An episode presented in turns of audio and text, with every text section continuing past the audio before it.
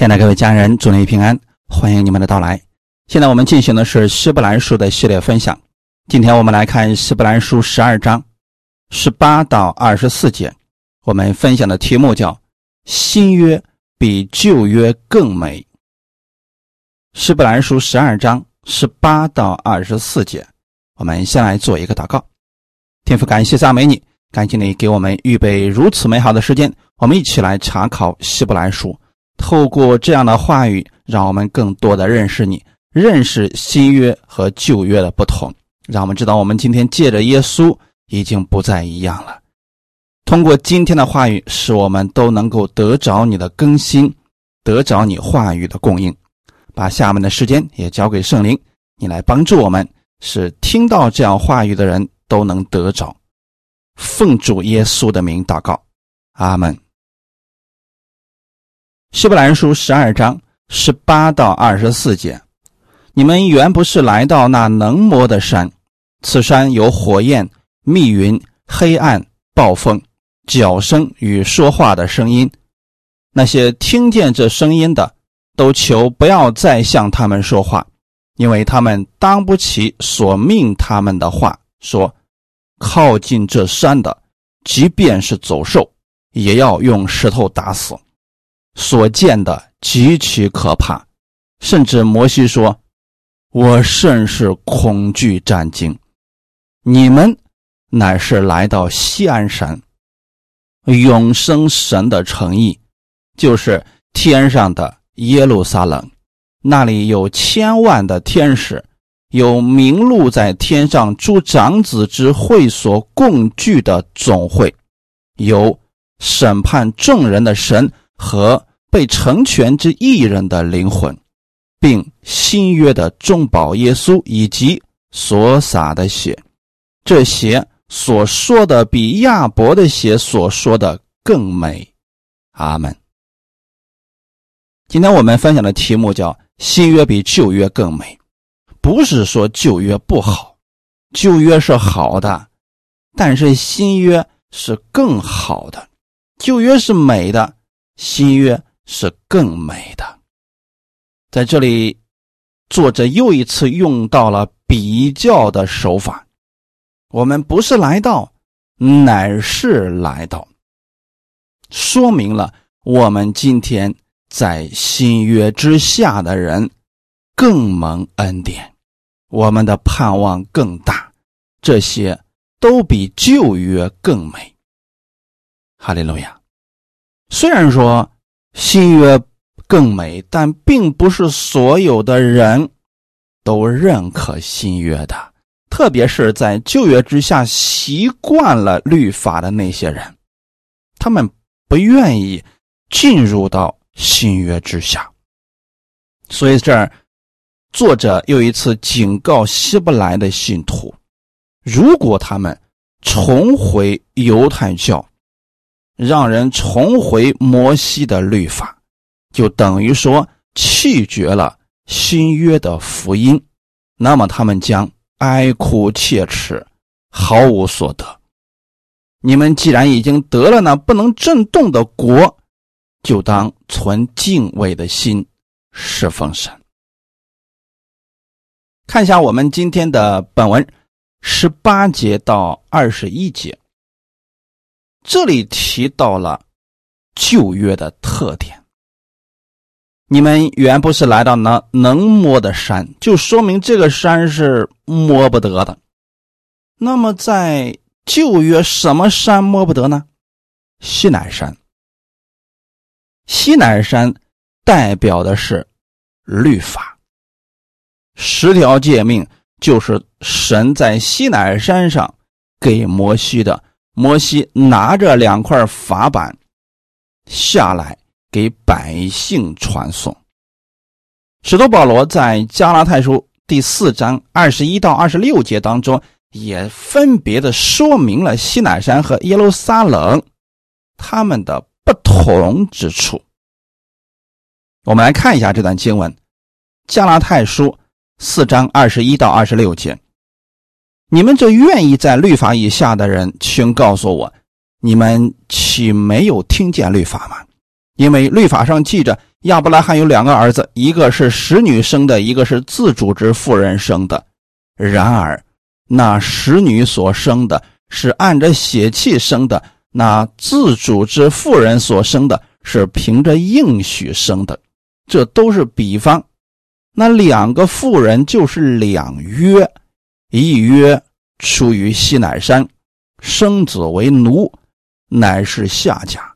这夏甲二字是指着阿拉伯的西乃山，与现在的耶路撒冷同类，因耶路撒冷和他的儿女都是为奴的，但那在上的耶路撒冷是自主的。他是我们的母。好，透过这段经文，我们来看一下，这跟我们今天所讲的这段是相辅相成的。这就是以经解经。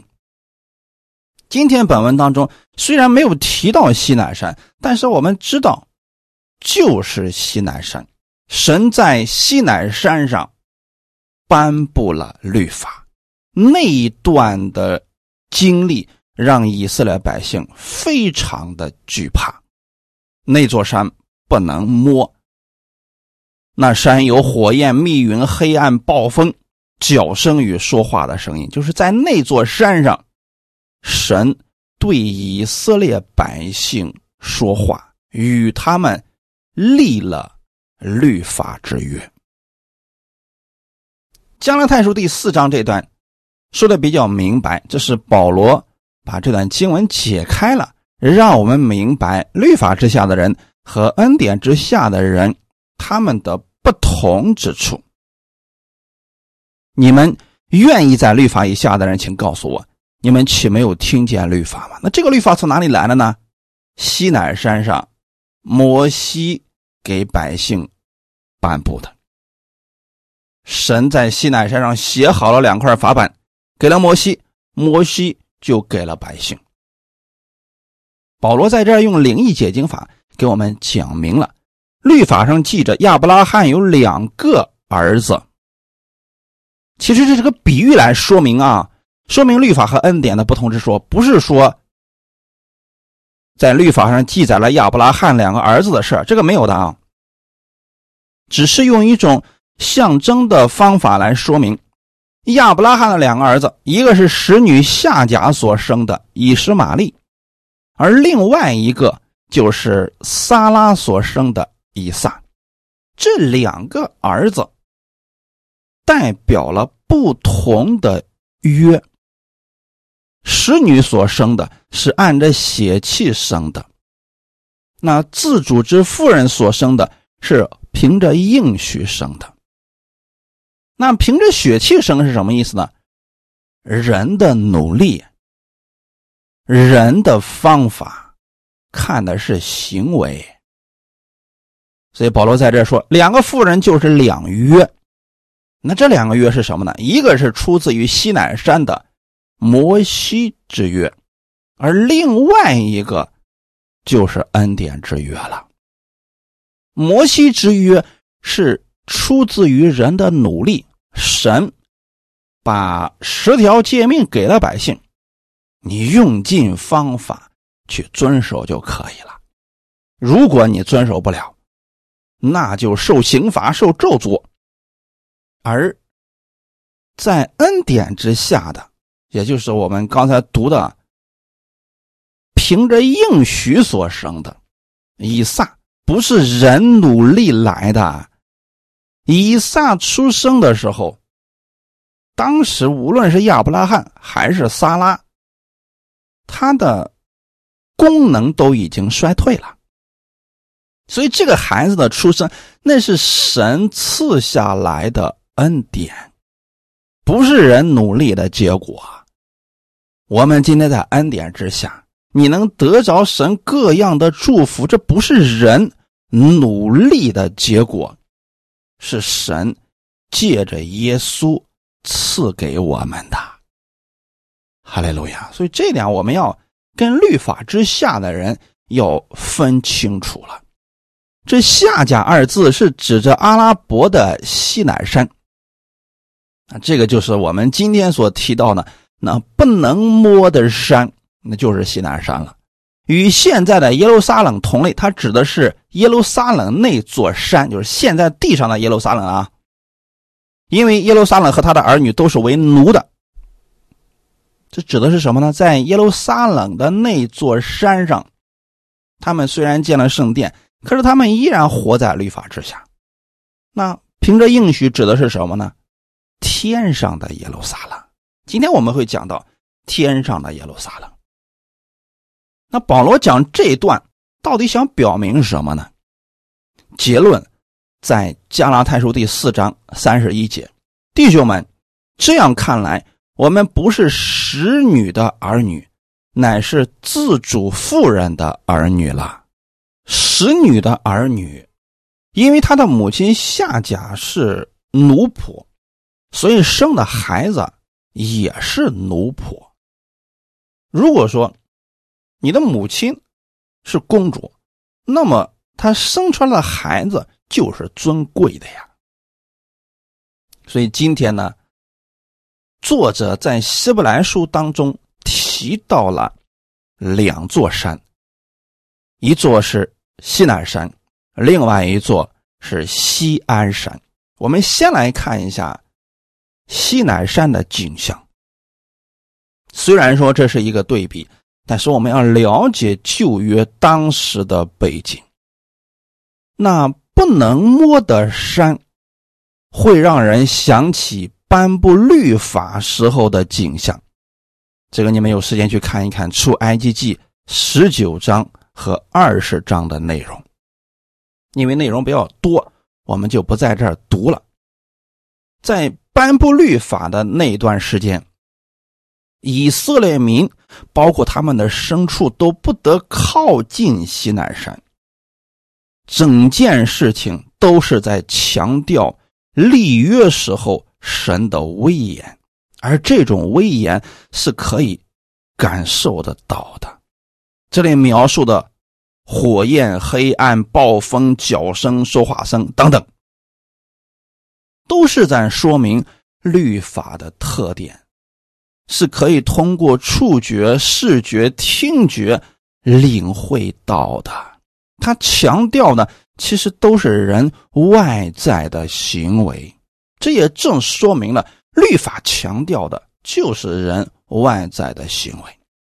内心怎么想不重要，重要的是你外在的行为不能违背了神告诉你的。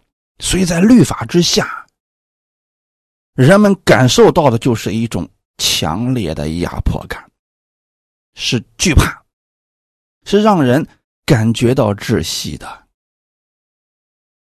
这个大家可以领会一下啊，就是当时以色列百姓在西南山下面的时候，当时的那种情况，百姓们心中该是多么的惧怕呀！那件事情，其实大家都了解，没人敢。违背神的命令，因为结论是要死的，一旦违背了，就没有商量的余地了。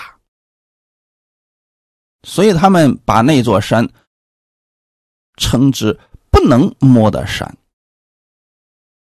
根据当时出埃及记十九章的记载，摩西带着百姓领受律法的时候，西南山是全山冒烟，耶和华。降火在山上，并且在火中对百姓说话。那当时百姓在山下看山上是什么景象呢？山上烟气上腾，如烧窑一般，并且是遍山大大的震动，不是人能担当得起的。谁看了这种景象，都会感觉到惧怕。这正是律法所要带给人的，因此，任何人在律法之下，他都会感到害怕的。不管你有没有犯罪，总之你知道自己在这个下面是惧怕的。作者挑出这一段来告诉当时的希伯来信徒，是想告诉他们，别忘了这一段儿难道你们还想再回到律法之下，整天提心吊胆的活着吗？一旦人违背了律法，那结果就是要临到咒诅、临到刑罚、临到死亡的。那个时候，以色列百姓看见这个景象之后啊，就对摩西说：“你上去吧，我们不敢上去。无论神对你说什么。”我们听你的，因为当时神给百姓说的是非常的清楚，你们回去自洁三天，然后过来。但是我给你们划清了一个界限，人和牲畜都不得靠近这山，一旦有人不听话，就会从山上飞出那种火的飞镖。将这个人射透，那这人当时就死了。所以百姓们一看这个情况，知道自己的生命根本承受不起这么大的刑罚，他们吓得那是心惊胆战呀。包括摩西也是一样的，百姓们害怕，摩西也是害怕，可是总得有人上去吧。所以百姓对摩西说：“你上去吧，我们听你的。”所以在律法之下，不论是服侍人员，还是普通的百姓，都是感觉到惧怕的。他们看到的是神的威严，神的烈怒。纵观律法时代，神与百姓之间的交往。都不是直接的，其原因就在这个地方，百姓们不敢看见神，觉得见了神就死了。你看旧约时候那些先知，他们是服侍神的人，代表神跟百姓讲话，就那样，他们看见神的荣光的时候，也是伏伏在地，不敢抬头的呀。为什么呢？因为太害怕了。为什么说新约比旧约更美呢？旧约虽然说神是烈火，彰显出来是他的威严，但神还是保护以色列百姓的，这个总是好的呀。新约是更好的。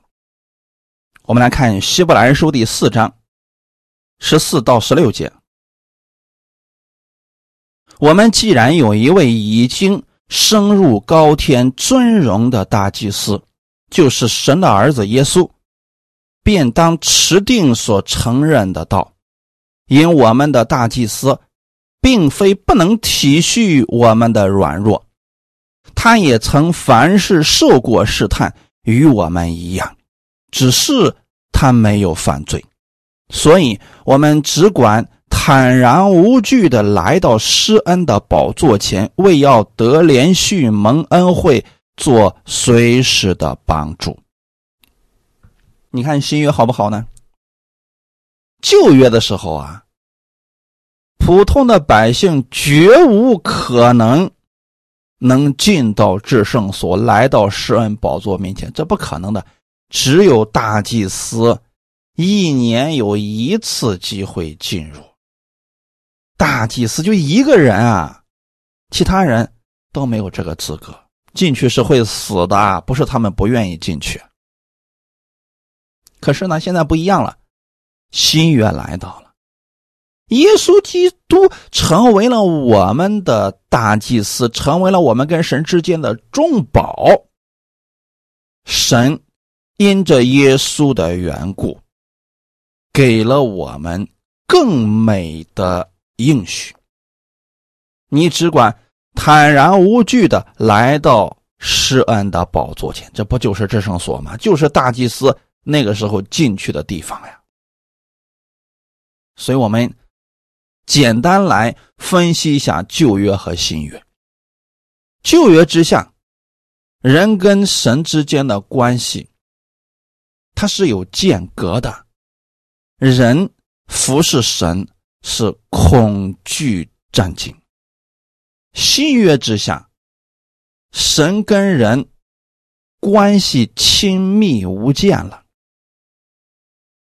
用坦然无惧来形容我们跟神之间的关系。你随时随地的可以来到他施恩的宝座前，干什么呢？为要得连续蒙恩惠，做随时的帮助。这是在旧约的时候，百姓们不可能遇到的恩典。那这个是神为什么赐给我们的呢？乃是因为耶稣他在十字架上为我们的罪。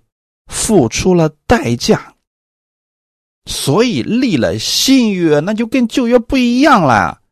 过去他们得不着的，我们借着耶稣都得着了；过去他们害怕的，我们在新约之下坦然无惧了。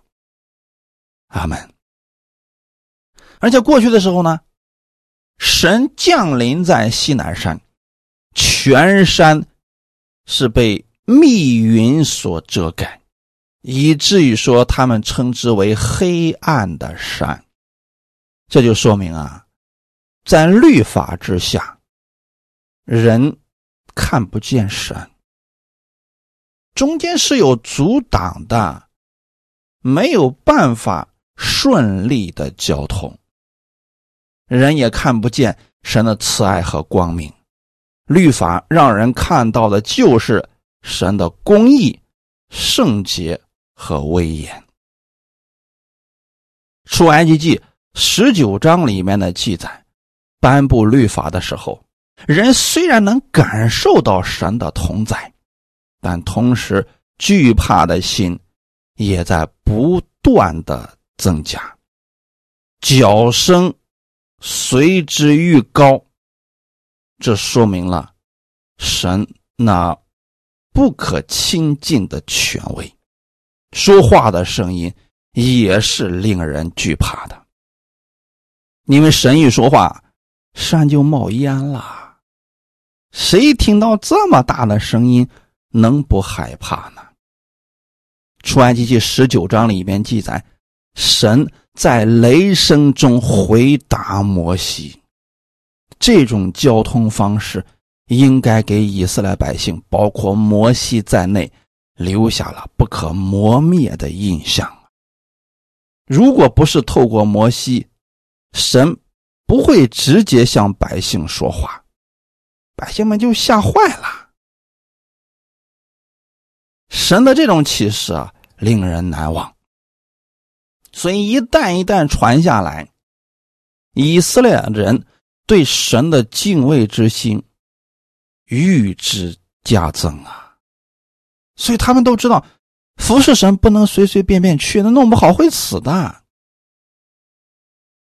阿门。所以在旧约之下，最突出的就是人对神的敬畏，不单是百姓，就包括摩西也是非常的惧怕呀。摩西所感受到的比百姓其实是更加明显的、更加震撼的。阿门。百姓眼不能看见的神，摩西要去面对呀。百姓可以在山脚下远远的站立，都能吓成这个样子，而摩西呢，他要上去，要亲近神。所以当时摩西。那是恐惧战惊啊，这个不稀奇。在旧约之下，不是任何人都能服侍神的。阿门。虽然在旧约圣经里边没有特别的记载，当颁布律法的时候，摩西会害怕成什么样子，但是我们不难想象呀，百姓都吓成那个样子了，更何况是摩西呢？对不对？在《生命记》第九章十九节里边就提到，摩西回忆自己当时的情况，他说非常的惧怕，令他惊恐啊。而这个惊恐程度呢，比他初次遇见神的时候更可怕。摩西第一次遇见神是在河烈山上，看到荆棘被火给烧着了，却没有烧毁。那个时候，神第一次跟摩西讲话，那都已经让摩西非常的害怕了。而这一次呢，更加的惧怕呀。以色列人在没有听到神的声音之前，都特别想听见神的声音。但是听了之后呢，害怕的不得了啊！在出埃及记二十章十八节到十九节，百姓们对摩西说：“求你和我们说话，我们必听；不要神和我们说话，恐怕我们死亡。”这就是旧约之下人对神的认知啊！今天还有多少人对神的认识是处在这种阶段的呢？那就说明他还活在旧约之下。现今我们不在旧约之下了，乃在新约之下。新约下的信徒。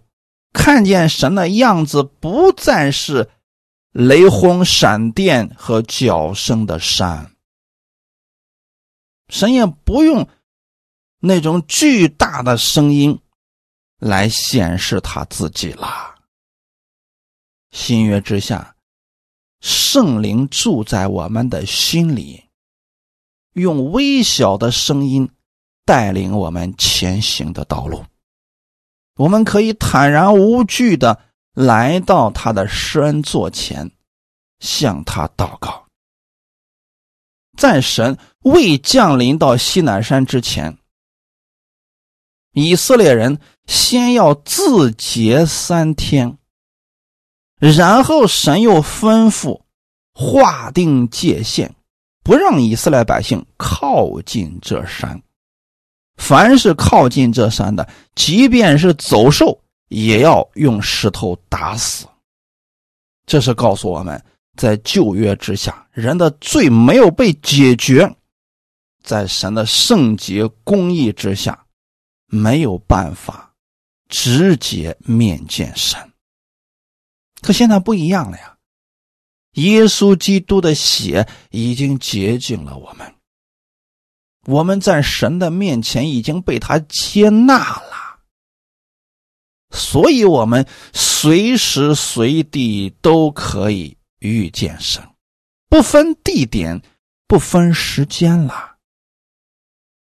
如果今天还有人告诉你，必须在特定的日子、特定的地点，你才能遇见神，那是。把你带回到旧约之下，不要信这样的。作者写希伯来书，就是不希望人们再回到旧约之下，已经有了一个更好的，干嘛要回去啊？过去的那种方式，人对神了解的不完全，都看不见神，回那个干什么呀？他们。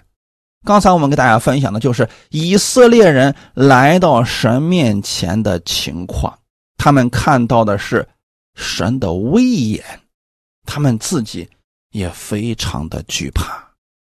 但我们不是这样的，我要再次强调一下，新约之下的信徒不是这样的。约翰福音十五章里边，主耶稣对门徒说。我不再称你们为仆人，我乃称你们为朋友。当人看见主耶稣的时候，有几个是恐惧战惊的呢？没有一个。阿门。可正是因为如此啊，律法下的人看不起耶稣，甚至把耶稣给钉死了，就是因为。在他们心中的神是充满惧怕、充满威严的神。看到耶稣这个样子，他们觉得不可能是神。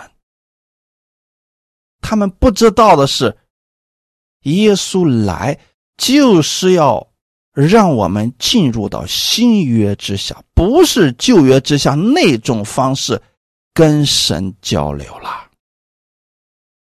阿门。所以希伯来书作者想告诉那些在旧约之下的信徒们说，要回到新约之下，不用在过去的那种惧怕之下跟神交流了，在新约之下，信徒可以很自由的、很亲密的与神交通了。二十二到二十四节。你们乃是来到西安山，永生神的诚意就是天上的耶路撒冷。这西安山，按地上的位置来讲，是在耶路撒冷西南边的山。大卫曾经攻取西安山的宝藏，住在宝藏内，所以这个山又被称为。是大卫的城，因为大卫把自己的城呢建造在西安山上。有一些人又把西安山称之为大卫山。西安的意思是荣耀的、愉快的，它跟西南山是相对的。西南山代表律法，在律法之下的人不能称为儿子。只能称为奴仆，所以在旧约的时候，没有人敢称为神的儿子。新约之下，我们都成为了神的儿子了，这是神的恩典。因此，西安山代表神的恩典，就是白白所赐的。你成为神的儿子，不是因为你行为好。也不是因为你遵守了全部的律法，那是因为耶稣的血洗净了你所有的罪。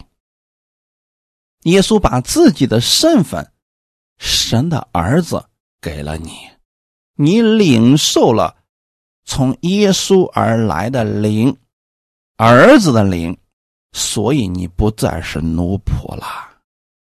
阿门。加拉太书第四章四到七节，及至时候满足，神就差遣他的儿子为女子所生，且生在律法以下，要把律法以下的人赎出来，叫我们得着儿子的名分。你们既为儿子，神就差他儿子的灵进入你们的心，呼叫阿爸父，可见。从此以后，你们不是奴仆，乃是儿子了。既是儿子，就靠着神为后嗣。我们来到新约之下，来到西安山，到底有什么好处呢？你比在旧约之下的那些人有什么优势呢？他们是奴仆。是仆人，无论做多少善事，他们都是仆人，这个身份不能改变了。但你不一样，因着耶稣的缘故，你成为了神的儿子，你可以呼叫这位神为阿爸父。耶稣来到世上传道的时候，他就经常称神为他的父亲。当时的法利赛人受不了啊。说谁有资格称神为父呢？我们只能称神为神，我们是他的仆人。他们当时不承认耶稣是神的儿子，所以他不理解什么是新约，什么是神的恩典。今天希望你们能明白，你们不能一边称呼阿爸父，一边。又活在律法之下，这个是矛盾的。要么是奴仆，要么是儿子，不能是两种身份同时存在呀。阿门。切记，你在新约之下，你现在是神的儿子，只有儿子有继承产业的资格。奴仆是没有这个资格的。你是靠着神为后嗣才可以承受产业。如果是奴仆，那就通过你的好行为取悦神，去换取从神而来的祝福吧。儿子不需要这样，因为是儿子，所以他这个身份就让他直接可以向他的父亲去要承受祝福了。阿门。如果你不明白这个其中的原则，假如你有儿子，你看你儿子是如何向你要东西的，那叫理直气壮啊。但是仆人没有这样的资格，他也不敢这样。切记，各位家人们，你们现在在新月之下，你们是神的儿子。你来到了西安山，不能来到西安山又成为奴仆啊！这个不对啊。这是永生神的诚意，就是天上的耶路撒冷。为了避免造成误解，特别提到了西安山，不是指地上的某一个地方。如果是指地上的耶路撒冷，那还是在奴仆之下的啊。是天上的耶路撒冷，是永生神的诚意。哈利路亚！这句话更明白的指出，我们的家乡不在这个地上，所以不要跟这个地上的人去比较什么，他们不理解你所说的。阿门。我们的家乡在天上，是天上的耶路撒冷。那是永生神的诚意，阿门，是神的百姓最完美的所在。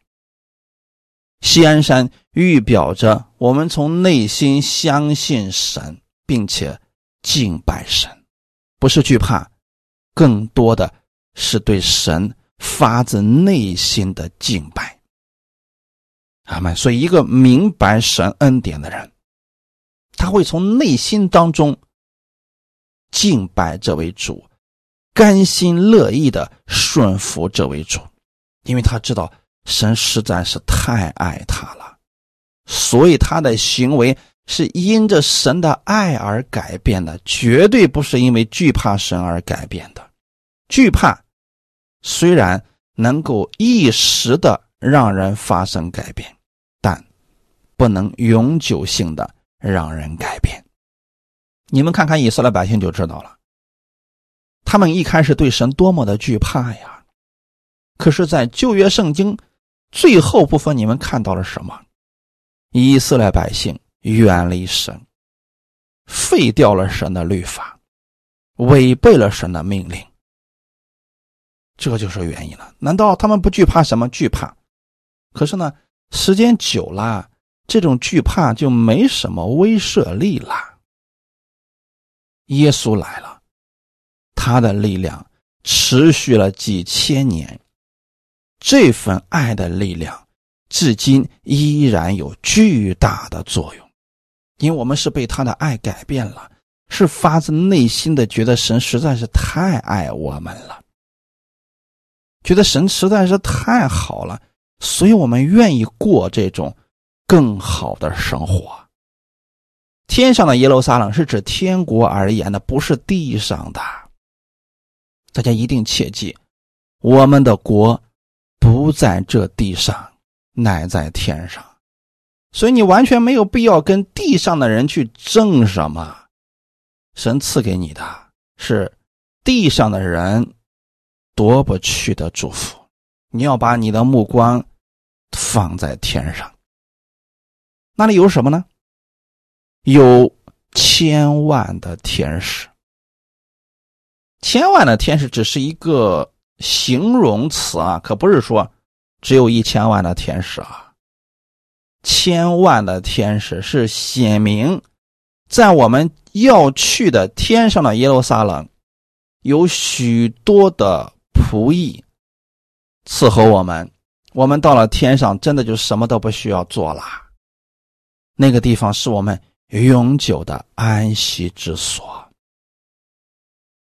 他们这个跟奴仆可不一样啊，奴仆是一直需要做工的，儿子不是这样的，儿子有自己需要尽的本分，比如说他该去做的，他要去做，但是他做完了以后呢，奴仆是要来服侍他的，哈利路亚。所以我们现在在地上的时候是做工的时候，要去传福音，要去服侍他人，要把基督的荣耀活出来。我们正是做工的时候，这个时候就不要想着什么都不干，光领受神的祝福了。这个时候是要做工的时候。有一天我们回去了，回到了天上的耶路撒冷，那个时候你什么都不需要做了，会有千万的天使来服侍你的。想想这个画面吧，多么的令人感动！神不是高高在上，让人。遥不可及的，而是就在我们的身边。哈利路亚！他居住在敬拜他人的中间，神与人同在了。千万的天使来服侍我们，神又住在我们的中间，这是多么和睦的一个画面呀！下一句。有名录在天上诸长子之会所共聚的总会，这话读起来比较绕口，但实际上，他要表达的意思非常的简单。有名录在天上诸长子，诸长子啊，原文当中没有“子”这个意思，它意思是各个受生的。会所的会，还有总会，它指的是教会。如果说把全球的基督的教会看作是基督的身体，各个教会呢都看作是身体上的肢体，那么这些教会将来在天上的耶路撒冷。共同聚到这个地方的时候，就是一个完整的基督的身体，就像积木一样。现在每一个教会呢，都是一块积木，但这些积木拼在一起的时候，形成了完整的基督的身体。所以这里用“总会”这个词，从某个意义上来讲。它是指所有天下的教会，信耶稣的教会，从亚当一直到世界的末了，所有的这些教会，有一天会在天上的耶路撒冷共同聚会，所以把那个称为总会。哈利路亚！那现在看来，在地上所有属基督的教会，都是。基督的肢体，那互为肢体，我们绝不应该互相攻击，而应当互相扶持，彼此相爱。大家想想看，如果两个教会都是属耶稣的，就是因为观点不同，结果地上一直都是互相攻击，将来到了天国，你如何面对呀？还有一些人。信徒之间互相的辱骂、攻击、拆毁，将来到了天上，你们俩如何见面呀？因此，在地上的时候啊，不要做这些事情。我们要把基督的形象活出来，彼此相爱。阿门。有审判众人的神和被成全之艺人的灵魂。神是审判众人的神，包括犹太人和外邦人，一切地上的人。审判啊，一提到审判，人们总觉得说就是刑罚。其实审判包括刑罚和赏赐两个部分。因着基督的血，神不再纪念我们的罪，神不再刑罚我们了，这个大家可以放心了。但神对罪恶依然有审判的权柄。有些人讲啊，我们今天在恩典之下了，神不会再审判人了。这种说法并不正确啊，这会让一些人误认为，即便不信耶稣，也是可以进天国，或者说，即便是任意犯罪，神也不会出手。这个不对呀，一定要正确的理解。彼得前书四章十七到十九节，因为时候到了，审判要从神的家起手。若是先从我们起手，那不信从神福音的人将有何等的结局呢？若是一人仅仅得救，那不前进和犯罪的人将有何地可占呢？所以，那照神旨意受苦的人要一心为善，将自己的灵魂。交与那信实的造化之主，阿门。这段经文就说的非常的准确啊。时候到了，审判要从神的家起手。神如何审判神的家，那就是教会了啊。更准确来讲，就是指信徒而言了。神如何审判信徒呢？这里的审判就指的是赏赐了。当你信耶稣以后，你有两种选择：第一种，按照基督的话去行，你所行的若是为了荣耀基督，都有赏赐，神不会忘记；还有另外一种，任意而行，跟过去一样，那么你在神面前没有赏赐。如果说审判从神家起手，不信从的人有什么样的结局呢？他们的结局就是刑罚，被扔进硫磺的火湖里边。如果一人仅仅得救，这是什么意思呢？他只是信了主，他的行为没有按照基督的话去行，所以他仅仅得救而已。那那些不敬虔和犯罪的人呢？扔进硫磺的火湖。所以这是两种结局：一种是赏赐，一种是刑罚。说这段话语的意思。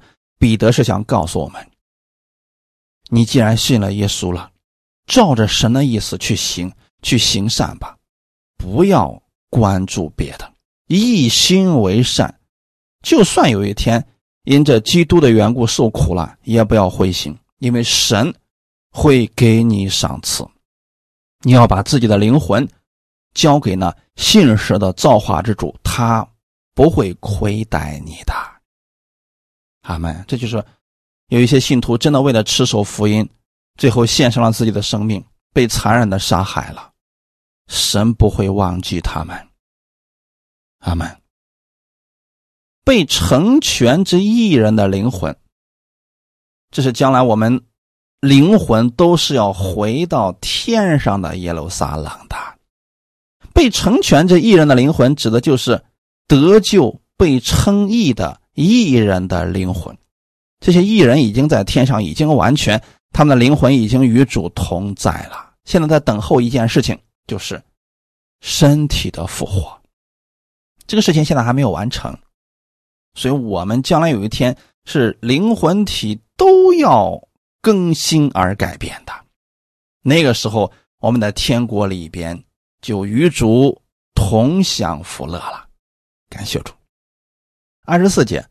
并新约的中保耶稣以及所洒的血。今天新约比旧约的好在哪儿呢？旧约看的是人的行为，新约是凭着耶稣的血，是耶稣的血改变了这一切。我们也是靠着耶稣的血被称为义人，得着了神的祝福。所以今天你要想得到祝福，一定离不开耶稣的。阿门。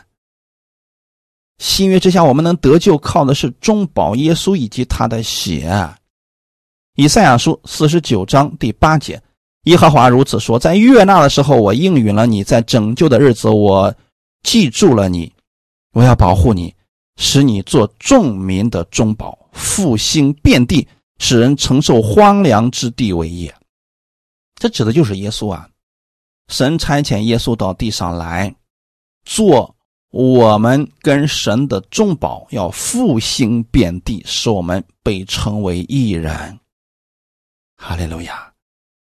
希伯来书第九章十三到十五节：若山羊和公牛的血，并母牛犊的灰洒在不洁的人身上，尚且叫人成圣，身体洁净，何况基督借着永远的灵，将自己无瑕无疵献给神，他的血岂不更能洗净你们的心？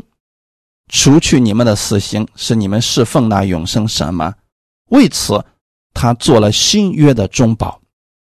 既然受死赎了人在前约之时所犯的罪过，便叫蒙召之人得着所应许永远的产业。这段经文也说得很清楚，也是一个对比啊。旧约的时候，他们靠着山羊和公牛的血，都能够身体得洁净，人都能成圣。我们现在呢，靠的是。基督那永远的灵，所以耶稣的血能洁净你们的心，就是你的心不能再回到旧约之下，用旧约那种方式来想神了，已经在新约之下了，用新约下的方式去侍奉永生神吧。阿门。耶稣基督是我们新约的中保，不要让他做旧约的中保了，他不做那个事情。新约的中保。就是赎了人在前约之时所犯的罪过。那我们怎么知道我们犯罪了呢？摩西律法可以告诉你你犯过的罪。现在耶稣把我们过去所犯的所有的罪过都还清了，所以我们成为蒙召之人。我们因着耶稣可以得着神永远的产业。哈利路亚！因着耶稣，我们。才有绝对的保证，坦然无惧的来到神的宝座面前了。耶稣的血所说的，比亚伯的血所说的更美。这里提到了旧约的时候一个故事啊，亚伯和该隐同时都在献祭，但是呢，神看中了亚伯所献的祭，因为他所献的是羊。该隐当时所献的是地里的土产，不是神不喜欢地里的，那是因为要赦罪就必须有流血，这就是为什么神看上了亚伯所献的。他当时呢，该隐很生气，就杀了自己的兄弟亚伯。亚伯他的血流到地里之后啊，他就开始控告该隐所犯的罪。这就是亚伯的血所说的。那你说他控告该隐有没有错吗？没有错，他要的是公义，要的是审判。但是基督的血，基督虽然也流血了，他没有控告任何人，他宣告的是赦罪。阿门。这就是不一样之处啊！耶稣的血流出来，不是要定你的罪，乃是要赦免你的罪，要担当。你的刑罚，这就是新约神给我们的福分呐。耶稣的血所说的是更美的，因此你们无论到哪里去，要告诉别人耶稣的血给他们带来了什么。这是我们每一个传福音的人都应当去诉说的部分。哈利路亚！愿今天的分享给你们带来一些帮助。我们一起来祷告，天父，感谢赞美你。我们知道我们在新约之下比旧约更美。我们来到了西安山，这是神的诚意，是天上的耶路撒冷，是我们终极盼望之地。天父，谢谢你差耶稣到世上来为我的罪流血牺牲，使我因信被诚意了。我现在能得到神所有的福分，乃是因着耶稣所付出的代价。现在活着的不再是我，乃是基督在我里面活着。天父，请帮助我，让我在地上传扬福音，去诉说耶稣所带来的美好果子，去诉说耶稣在十字架上所成之功，使更多的人认识耶稣，从而归到基督里，享受从天上而来的福分。感谢赞美你，请赐给我智慧和口才。让我能做这样美好的事情。奉主耶稣基督得胜的名祷告，阿门。